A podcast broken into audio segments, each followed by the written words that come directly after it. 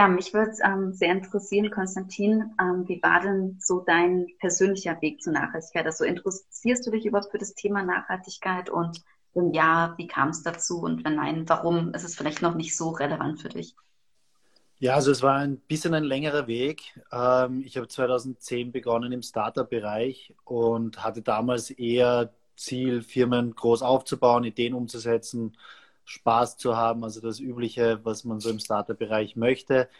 Und äh, habe in den letzten zehn Jahren drei verschiedene Firmen gegründet.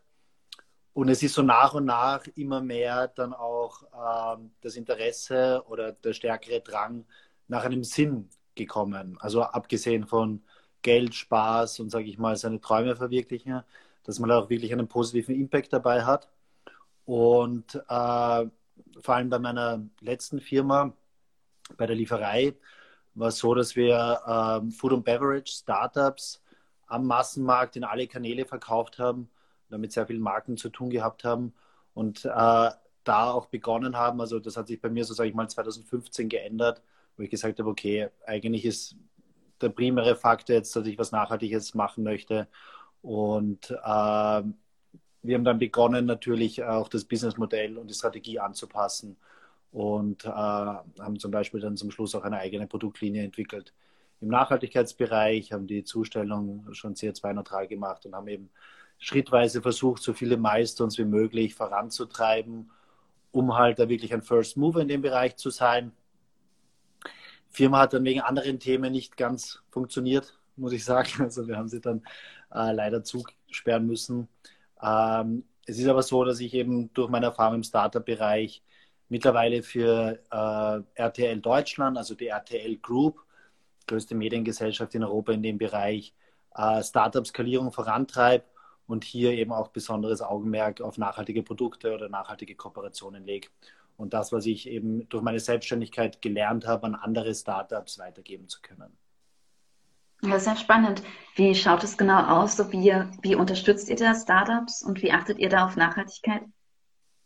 Genau, also seit ähm, einem Jahr bin ich in dieser Position, habe wie gesagt den ganzen Nachhaltigkeits-Background und das Netzwerk und bin wie gesagt in Österreich seit 2010 in der Nachhaltigkeitsszene unterwegs und verbinde das jetzt mit, sage ich mal, Mediaplanung und mit Skalierung. Ähm, es ist so, dass die meisten Startups natürlich mal beginnen mit Social Media, mit äh, Below-the-Line-Marketing, das, was sie, sage ich mal, budgeteffizient tun können, um ihre Kunden zu erreichen. Und wir nehmen das Ganze dann und sagen, okay, ihr habt jetzt Proof of Concept oder Product Market Fit und skalieren das Ganze dann über den Massenmarkt, über unsere zehn Fernsehsender. Also wir sind für alle möglichen Fernsehsender wie Vox, wo Höhle der Löwen zum Beispiel ist, RTL 2, RTL, aber auch Krone TV und so weiter, verantwortlich für die Vermarktung und haben auch noch andere Möglichkeiten, Display, Out of Home oder Influencer Marketing, um wirklich, sage ich mal, einen breiten Massenmarkt äh, anzugehen. Und das Erste, was ich gemacht habe, war eben zu sagen, okay, Nachhaltigkeit ist jetzt wirklich das dringendste Thema und wir haben ein neues Produkt entwickelt, äh, das speziell auf Nachhaltigkeits-Startup abzielt.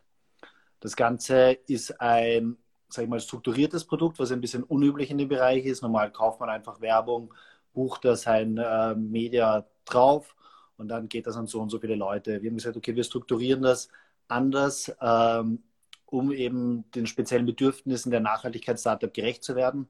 Das erste ist natürlich ganz wichtig, es muss so günstig wie möglich sein. Ja? Also es geht wirklich darum, förderungswürdigen Unternehmen zu helfen, den Massenmarkt zu erreichen und dort einen möglichst schnellen und damit großen Impact zu schaffen. Weil es ist natürlich auch klar, dass wir gerade mit der Klimakrise sehr unter Zeitdruck sind. Und je schneller wir die Unternehmen nach vorne bringen, desto höher ist ihr Gesamtimpact. Und deswegen ist es auch ja, das günstigste Produkt in unserem Portfolio, wo wir eben sagen, okay, das geht aber nur ausgewählte Partner. Und ja, äh, über eine Kooperation mit einem Startup namens Inocco stellen wir auch sicher, dass es eben einen gewissen Qualitätscheck gibt, also einen wissenschaftlichen Ansatz, wo diese Startups sich qualifizieren müssen durch wirklich tiefe Recherche, dass sie nicht nur Greenwashing betreiben, sondern dass sie tatsächlich nachhaltig sind. Und da bin ich eigentlich sehr stolz, dass wir das geschafft haben und hier einen neuen Standard gesetzt haben, wo wir nicht nur sagen, so wie viele Firmen das mittlerweile machen, okay, wir sind halt in irgendeiner Art und Weise grün, sondern wir können das Ganze auch beweisen und eben mit einer Analyse bekräftigen.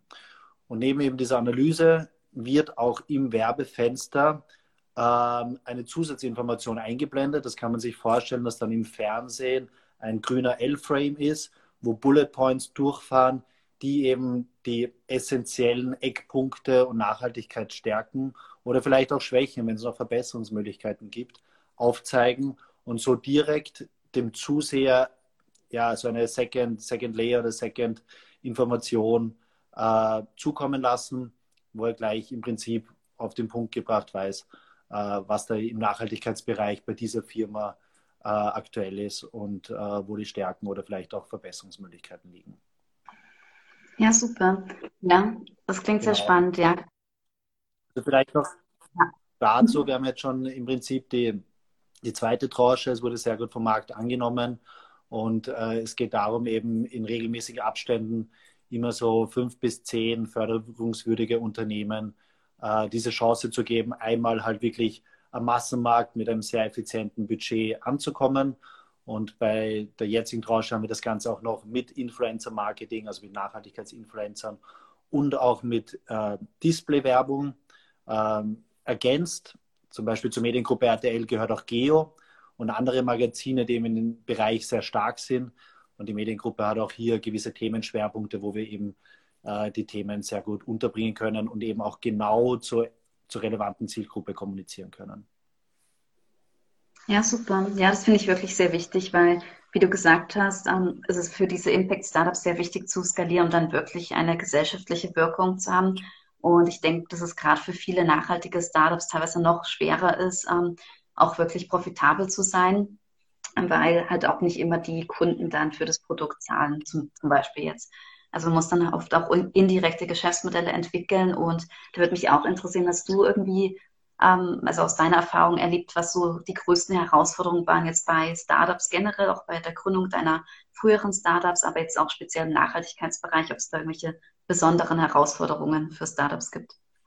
Ja, ich meine, ich muss sagen, die Startup-Szene in Österreich hat sich auch sehr stark entwickelt in den letzten zehn Jahren.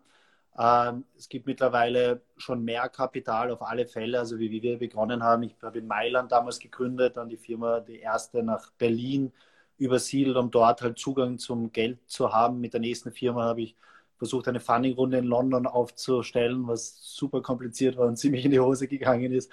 Aber es war halt immer dieser Bedarf da, große Ideen umzusetzen und das geht natürlich nur mit Kapital. Und ich glaube, Nachhaltigkeitsstartups haben es dann nochmal einen Tick schwieriger, weil sie natürlich ähm, ja, wettbewerbsfähig sein müssen mit teilweise Faktoren, die noch nicht vom Markt eingepreist sind. Ja? Also wir sind natürlich mit CO2-Bepreisung oder sonstigen Themen noch ein bisschen hinten nach, sodass es für den Konsumenten oftmals nicht ganz zu unterscheiden ist, ähm, warum jetzt dieses Produkt teurer ist. Und gerade diese Startups brauchen dann natürlich ein zusätzliches Investment, um, sage ich mal, diese ersten Phasen zu durchstehen und sich wirklich am Markt zu etablieren. Also ich glaube, ein erhöhtes Funding-Thema ist da im Nachhaltigkeitsbereich. Und äh, das Zweite ist natürlich auch speziell im Nachhaltigkeitsbereich im Vergleich zu normalen Startups die Thematik von Greenwashing. Das heißt, dass sie natürlich aufzeigen müssen und authentisch kommunizieren müssen, warum sie sich jetzt von dem Wettbewerb absetzen, warum sie eine bessere Lösung sind. Und das schließt dann auch wieder den Kreis, warum die Konsumenten auch natürlich bereit sein müssen, das zu unterstützen und hier, sage ich mal, mit ihrem Geld auch abzustimmen, welche Produkte äh, eben langfristig sich etablieren werden. Ja, das stimmt. Also die ökosoziale Steuerreform ist natürlich hier auch ein guter erster Schritt, auch wenn der CO2-Preis natürlich am besten noch höher sein könnte. Aber ja, diese Kostenwahrheit bei den nachhaltigen Produkten, das ist natürlich ähm, dann wichtig, ja, weil ähm, dadurch hat man eben dann unfaire Wettbewerbschancen auch, wenn eben immer noch ähm, ja, Erdöl zum Beispiel subventioniert wird, mhm. ähm, dann haben eben so nachhaltige Produkte äh, schlechtere Chancen. Und ja, deswegen finde ich es auch sehr spannend, ähm, was ihr da macht, dass ihr die Stubs da eben bewerbt und auch auf den Greenwashing-Aspekt eben auch mit unserem Sustainability-Check achtet, finde ich auch sehr wichtig. Ähm, Was mich auch noch interessieren würde, also ähm, generell, wenn man jetzt eine Karriere vielleicht jetzt auch in der Medienlandschaft oder so anstrebt, so wie du, hast du, oder auch im Startup-Bereich eben, hast du da irgendwelche konkreteren Tipps ähm, an die Zuhörer und Zuhörerinnen, was man da vielleicht machen könnte? Ja, also als erstes Mal, ich bin ja zufällig in die Medienbranche gelandet mit dem Startup-Background und sehe das auch, sage ich mal, die Richtung einfach, aus der ich komme und wo meine Überzeugung einfach liegt. Ähm, ich glaube, es ist einfach wichtig, gerade als Startup-Founder äh, eine langfristige Vision zu haben und wirklich hinter dem Produkt und also wirklich der, der Vision zu stehen, weil sonst geht einem zwischenzeitlich ein bisschen halt die Puste und die Motivation aus und es wird absolut mit äh, hundertprozentiger Sicherheit zu Problemen und zu Up and Downs kommen. Und je stärker man wirklich für das Thema brennt, desto besser übersteht man dann solche Phasen, die einfach wirklich äh, gerade als Gründer konstant kommen, wenn man eben am Anfang äh, bei Null steht und das wirklich aufbauen möchte. Ähm, ja, also das ist einmal ein wichtiger Punkt, dass die, die Vision einfach stimmig ist, dass man viel Energie hat, hohes äh, Frust, äh, sag mal, Toleranzlevel, dass das im Prinzip äh, da ist, dass man wirklich einfach dran bleibt. Und äh, am Ende des Tages ist aber dann doch für mich zumindest die Genugtuung immer gewesen, die Sachen gemacht zu haben und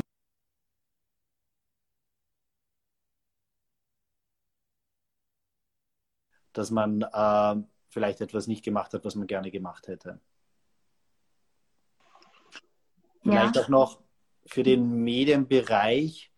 Äh, ich habe mich dann eben dazu entschieden, das mit einer sehr großen Firma zu machen. Das ist die größte Firma in dem Bereich in Europa, wo ich auch sagen muss, dass wirklich, und ich kenne die Firma jetzt seit einem Jahr, wir sind ja kein produzierendes Unternehmen und so weiter, also der Nachhaltigkeitsaspekt ist äh, sehr authentisch und sehr intakt und äh, wird auch sehr auf Österreich-Ebene, aber auch ganz Europa laufend vorangetrieben, so wie ich jetzt hier dieses Produkt entwickeln durfte, wurde ich von allen Bereichen unterstützt.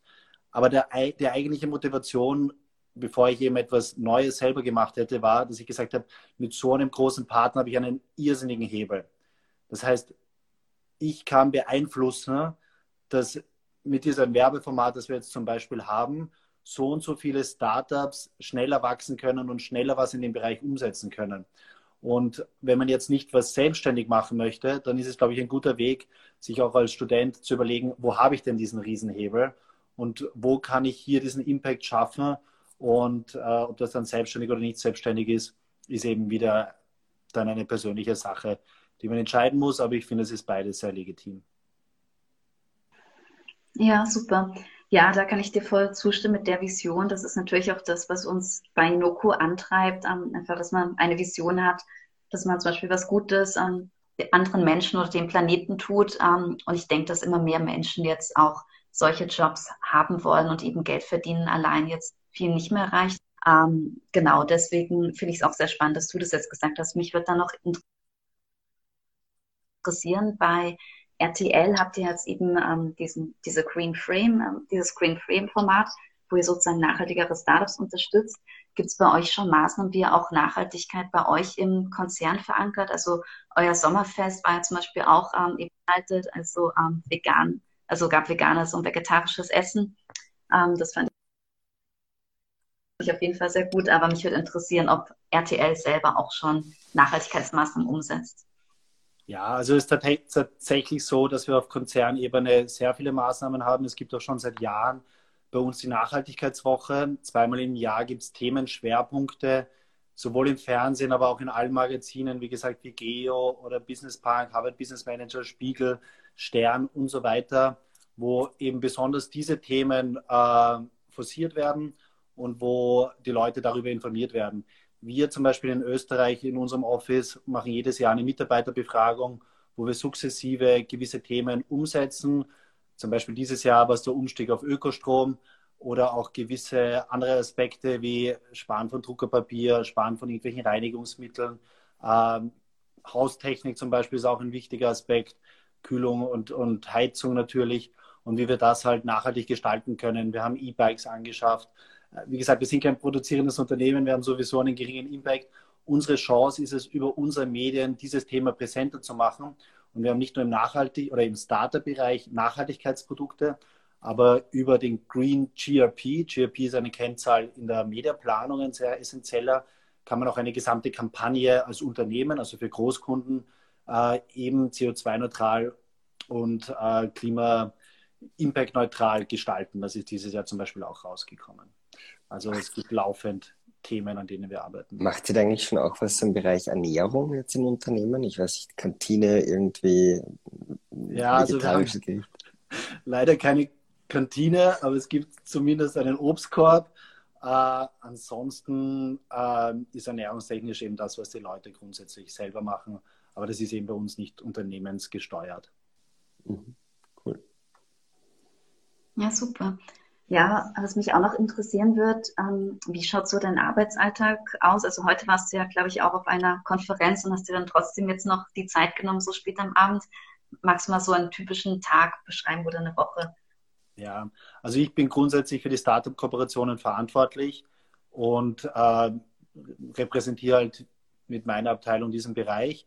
Äh, was mir sehr wichtig war, wie ich dort begonnen habe, nach zehn Jahren Selbstständigkeit, dass ich eben vollkommen autonom und selbst eingeteilt arbeiten kann. Das ist sowohl der Ort als auch sehr flexibel von den Zeiten. Jetzt ist es 20 Uhr. Es verschwimmt halt so wie in der Selbstständigkeit ein bisschen Arbeit und Freizeit und das ist auch vollkommen okay. Und äh, so gesehen setze ich mich sehr viel mit verschiedensten Startups auseinander, treffe die, teilweise sind das Freunde, teilweise Leute, die ich neu kennenlerne und schaue eben, wie wir deren Bedürfnisse so effizient wie möglich umsetzen können. Fernsehen ist irrsinnig komplex geworden, die Medienlandschaft sowieso. Eine Mediaplanung, früher gab es zwei Fernsehsender, geht mittlerweile über so und so viele Kanäle, wie man die richtige Zielgruppe erreichen kann. Also da braucht man schon sehr individuelle Lösungen, damit man eben den größten Impact hat. Und das ist so ein bisschen dieser individuelle Aspekt, den ich dann mit jedem Partner oder mit jedem Kunden umsetze, um halt die passende Lösung für den jeweiligen Partner zu finden. Ja, super. Ja, und gibt es irgendeine lustige Geschichte vielleicht noch oder irgendjemanden, der dich inspiriert hat, was du uns so abschließend erzählen möchtest? Inspiration im Nachhaltigkeitsbereich oder Business? Ja, ähm, kann beides sein. Also so in deiner Karriere so als Inspiration, aber auch gerne ähm, zum Thema Nachhaltigkeit oder zwei Beispiele gehen auch. Ja, also es gab viele Unternehmer, die mich über die Jahre inspiriert haben. Ich wollte mich früher immer schon selbstständig machen, habe damals auch schon vor 15 Jahren oder noch länger begonnen, alle Klassiker zu lesen. Ähm, zum Beispiel Richard Bransons Biografie hat mich irrsinnig äh, fasziniert, wie man in so vielen Bereichen erfolgreich sein kann. Nachhaltigkeitsbereich macht er auch viele Sachen, wobei jetzt wieder ein Kreuzfahrtschiff auf den Markt gebracht hat, was mich ein bisschen irritiert hat. Aber ja, er ist ein großartiger Unternehmer und sicher für die Business-Seite sehr interessant. Ähm, ansonsten muss ich sagen, ist halt so ein bisschen diese Sinnfrage dazugekommen, neben äh, rein jetzt dem Business-Aspekt. Und äh, ich finde, es gibt großartige Sportler, die mich inspirieren, die auch als, als Vegane äh, äußerst fit sind und die gleiche Leistung erbringen wie andere, also sowohl im Top-Sportler-Bereich, Lewis Hamilton zum Beispiel, aber auch im privaten Bereich gibt es Leute, wo ich mir denke, okay, es ist so und so einfach möglich. Man muss das nur richtig strukturieren ja, ansonsten glaube ich, auf meinem eigenen Weg nachhaltiger zu sein, gab es auch alle möglichen Up and Downs. Wie gesagt, ich bin 2015 sehr stark dazugekommen und habe mir gedacht, okay, Business ist ja schön und gut, aber wenn wir das Klimathema und die Klimakrise nicht lösen, dann ist der Business-Aspekt hinfällig, weil wenn man irgendwie nicht mehr überleben kann, dann kann man sich das Geld halt auch irgendwie sparen. Das heißt, eigentlich sind da die Prioritäten ein bisschen geschiftet und ich habe begonnen, sowohl businessmäßig als auch im privaten Umfeld sehr viel umzustellen, ernährungstechnisch, energietechnisch. Äh, war auch schwierig und ich glaube, da macht sie auch eine große, großartige Arbeit, um halt dieses Thema zu kommunizieren. Also viele Leute glauben, sie sparen zwei Seiten Druckerpapier und sind jetzt nachhaltig, wenn der Impact doch woanders einfach viel größer ist. Ja? Also ich glaube, da herauszuarbeiten, und damit habe ich mich sehr intensiv auseinandergesetzt, wo man wirklich so simpel wie möglich einen großen Impact hat, wie zum Beispiel Strom halt im Prinzip schneller mal umzumelden. Äh, Heizungsthematik, Reisen, ganz großes Thema. Ich bin da auch nach wie vor nicht ganz perfekt und kompensiere dann teilweise halt zumindest. Ähm, also da war viel um, Umstellung für mich. Ich habe auch begonnen, Obst und Gemüse anzubauen. Bis heute muss ich sagen, mit sehr mäßigem Erfolg insgesamt. Äh, ich habe verschiedene Hochbeete gemacht und in einem Jahr war es zu trocken, dann habe ich eine Bewässerung installiert. Im nächsten Jahr war es so nass, dass die Nacktschnecken alles gegessen haben und nicht viel übergeblieben ist. Und im Jahr drauf, das war dann, glaube ich, dieses Jahr, gab es Hagel und hat wirklich alles zerstört. Also man merkt da schon, dass man irgendwie in einem Bereich, wo man wirklich einen Wettbewerbsvorteil hat, bleiben sollte und den Rest irgendwie als Hobby sieht. Und ich bin froh, dass ich mit der Arbeit halt jetzt den Impact schaffen kann und den Rest so ein bisschen privat nebenbei machen kann. Und wie geht es dir dabei? Ist das für dich dann gefühlt irgendwie ähm, mühsam und, und eine Belastung, diese Umstellung? Oder ist das was, was du irgendwie sportlich ähm, siehst? Also ist es was, was du sagst, so, ich muss jetzt? Oder wie würdest du das für dich beschreiben? Oder wie gehst du da mental damit um, mit diesen Veränderungen? Ja, also ich glaube, man muss das irgendwie ausgewogen sehen. Ich glaube, da habe ich auch ein bisschen was von dir gelernt. Also jedes Produkt hat natürlich einen Impact und man darf sich auch natürlich nicht durchgehend einfach nur Stress machen. Ja? Man muss schauen, dass man den größten Teil schafft und den Rest dann einfach sukzessive verbessert. Ja? Ähm, also in der Umstellung, es, es, geht eigentlich, ich muss sagen, es hat auch einen gewissen philosophischen Aspekt, gerade im Bereich von Minimalismus, äh, auch irgendwie im Bereich von äh, Bewusstsein, Aufmerksamkeit. Ähm, also ich finde zum Beispiel viele buddhistische Aspekte auch sehr spannend, die auch Hand in Hand gehen. Buddhisten sind zum Beispiel vegetarisch oder vegan und äh, versuchen eben den Konsum im Prinzip außen vor zu lassen, was vielleicht sogar auch mit mehr Zufriedenheit zu tun hat und gar jetzt keine Einschränkung ist. Also ich glaube, das ist auch so ein bisschen ein Wandel, äh, den ich mir für die Gesellschaft wünsche, dass wir nicht gleich äh, Konsumverzicht mit einem Value-Verlust äh, mhm. gleichstellen. Ja? Mhm. Und äh, so wie Geld nicht glücklich macht, glaube ich, muss man sich einfach herauspicken, was für einen essentiell ist, wie man seine Zeit verbringen mag und äh, was einen Wert für einen selber darstellt. Also ich glaube, das muss jeder so für sich beantworten und das finde ich einen total spannenden Aspekt, den du da aufbringst, ja, weil es geht mir genauso, dass eigentlich, aber ich glaube, da muss jeder irgendwie auch diese Entwicklung durchmachen und natürlich, äh, wenn man sozusagen am Anfang wenig oder nichts hat und, und sieht, okay, alle anderen haben das und man möchte das auch und strebt mhm. das an und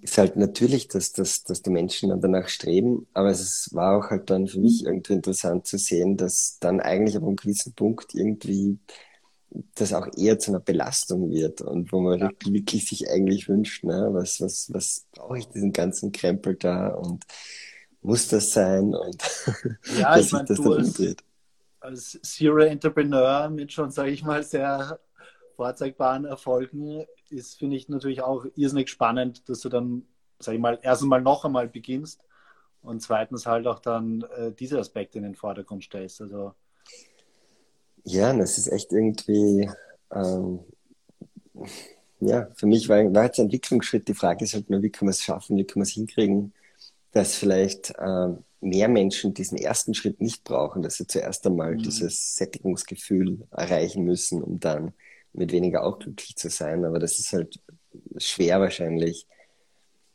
Keine Ahnung, halt auch konditioniert. Ich meine, wir machen Werbung, das ist auch natürlich ein Faktor, der den Leuten äh, sagt, was sie eigentlich brauchen. Und deswegen bin ich auch froh, wenn wir jetzt äh, in dem Umfang halt auch neu denken und auch neue Ansätze machen, und mhm. auch ein bisschen diese Entscheidungen vielleicht zu essentielleren ja. Themen bringen. Gut, ja, da habt ihr natürlich eine sehr große Verantwortung, je nachdem, welche Produkte ihr da bewerbt, ihr da die Leute beeinflusst. Absolut, ähm, ja. Ja, finde ich auch sehr spannend, was du gesagt hast, was du schon alles so machst, um nachhaltiger zu leben. Also es ist ja keiner perfekt, aber du machst da wirklich schon total viel, eben wie du sagst, mit Ökostrom, mit den Hochbeeten und so.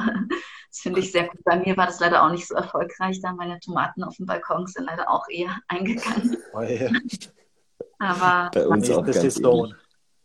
Ja.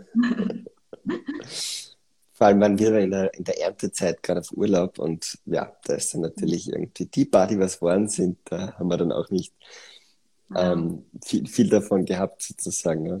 ja, also Landwirtschaft, also wenn ich wirklich davon leben müsste, glaube ich, würde ich nicht lang überleben. Das ist schon eine Sache, die man dadurch lernt, ja. Habt ihr eigentlich ähm, auch so Themen, wo ihr sagt, okay, da macht ihr ganz bewusst keine Werbung mehr oder wo ihr euch sozusagen dann ein, ein, ein Ultimatum setzt den Unternehmen und sagt, hey, okay, es gibt jetzt, ich weiß nicht, direkt für Kohle oder Öl und Gas, werdet ihr jetzt keine Werbekunden haben, man könnte, na, könnte schon sein, dass jetzt Tankstellenbetreiber natürlich bei euch auch Werbung machen. Hm, aber gibt es da irgendwie intern auch Diskussionsprozesse, dass man sagt, also na, ich bin, wie gesagt, für Startup-Bereich zuständig mhm. und ich weiß, dass es in anderen Abteilungen auch immer mehr äh, sage ich mal, Aktionen und Fokus auf diesen Bereich. Zum Beispiel E-Mobilität war jetzt ein Fokus im September, ähm, wo wir in diese Bereiche hervorheben wollen. Ähm, mhm. Ansonsten muss ich sagen, die Kunden, mit denen ich zu tun habe, Startup geht sowieso alles in Nachhaltigkeitsrichtung und ich bin auch fester Überzeugung, dass bis 2030 sowieso jedes Unternehmen nachhaltig sein muss, wenn es irgendwie am Markt relevant bleiben muss. Meiner Meinung nach bis 2025 muss der Switch sein, weil es ist meiner Meinung nach eine beschleunigende Kurve, äh, wo man nachziehen muss. Und wir hatten zum Beispiel, ja, ich darf es gar nicht sagen, aber beim Green Frame äh, hat sich sogar McDonald's dafür kurz interessiert und angefragt. Und die haben gesagt, ja, das ist jetzt nicht ganz das Thema. Das sind natürlich in anderen Bereichen äh, bei uns auch Kunden, so wie viele große. Aber es zeigt zumindest, dass Interesse da ist, von diesen Riesenfirmen hier was zu machen. Und äh, ist natürlich spannend, jetzt nicht für mich, aber für andere Bereiche hier nachzuziehen und immer weiter die Standards halt in die Höhe zu bekommen. Ja, und man muss ja auch sagen, für die Systemgastronomie ist McDonalds gar nicht einmal so unnachhaltig unterwegs. Sie tun da schon einiges, sehr viel, wie du das siehst, aber im Vergleich zu vielen anderen, glaube ich, sind da durchaus die nicht schlecht äh, unterwegs, aber gibt natürlich noch viel Potenzial nach oben. Ich freue mich dann auf den ersten Bio-Burger und äh, auf äh, vegetarische Bio-Angebote. Ja, dann, die, der, der, Druck vom Markt einfach da nachzuziehen und je mehr mhm. Unternehmen da zum Beispiel äh, bei euch andocken und hier transparent äh, zeigen, wie nachhaltig sie sind, müssen die Großen natürlich schnell handeln, um äh, hier nicht unter die Räder zu kommen. Ja. Mhm, absolut. Na, da dürfen wir gleich auch unsere äh, Zuseher und Zuhörer äh, einladen, die vielleicht noch nicht Inoko nutzen. Äh, dass ihr euch die Noco-App herunterladet. Ihr könnt ähm, mit dem Zugangscode Klima äh, Zugang kriegen zur App und die App downloaden. Sind jetzt noch im Closed Beta und könnt damit dann ganz einfach eure Kassenbelege bei Billa, Spar und Co. scannen. Seht dann äh, äh, den Impact auf, aufs Klima, seht dann auch, wie die Produkte abschneiden, die ihr gekauft habt, aus Sicht von äh, Biodiversität, aus Sicht von äh, Klima, Natur, Sozial, soziale Themen, Tierwohl. Und vor allem, ihr könnt dann auch ähm, jeden Monat äh, 50 bis 200 Prozent von eurem Einkauf zurückgewinnen, je nachdem, wie nachhaltig ihr unterwegs wart. Und habt auch die Chance, bei äh, coolen Challenges teilzunehmen. Zum Beispiel, hey, probier doch mal äh, zwei pflanzenbasierte Milchprodukte zu kaufen statt der Kuhmilch. Schau mal, ob dir das Müsli schmeckt oder probier mal einen Hummus zu kaufen statt der Wurst. Und all jene, die diese Challenge meistern, die belohnen wir dann mit ähm, kostenlosen oder stark vergünstigten äh, Produkten, also Cashback-Voucher für nachhaltige Produkte. Man kann dann Hermann Fleischlos oder Rebel Meat und andere Produkte kostenlos ausprobieren zur Belohnung. Und da freuen wir natürlich auch uns sehr über Test-User, ähm, die uns da jetzt unterstützen und uns da Feedback geben. Genau, ich würde sagen, dann eröffnen wir mal die Runde für Fragen. Falls jemand aus dem Publikum dem Konstantin noch eine Frage stellen möchte. Ja, letztes Mal hat sich keiner getraut.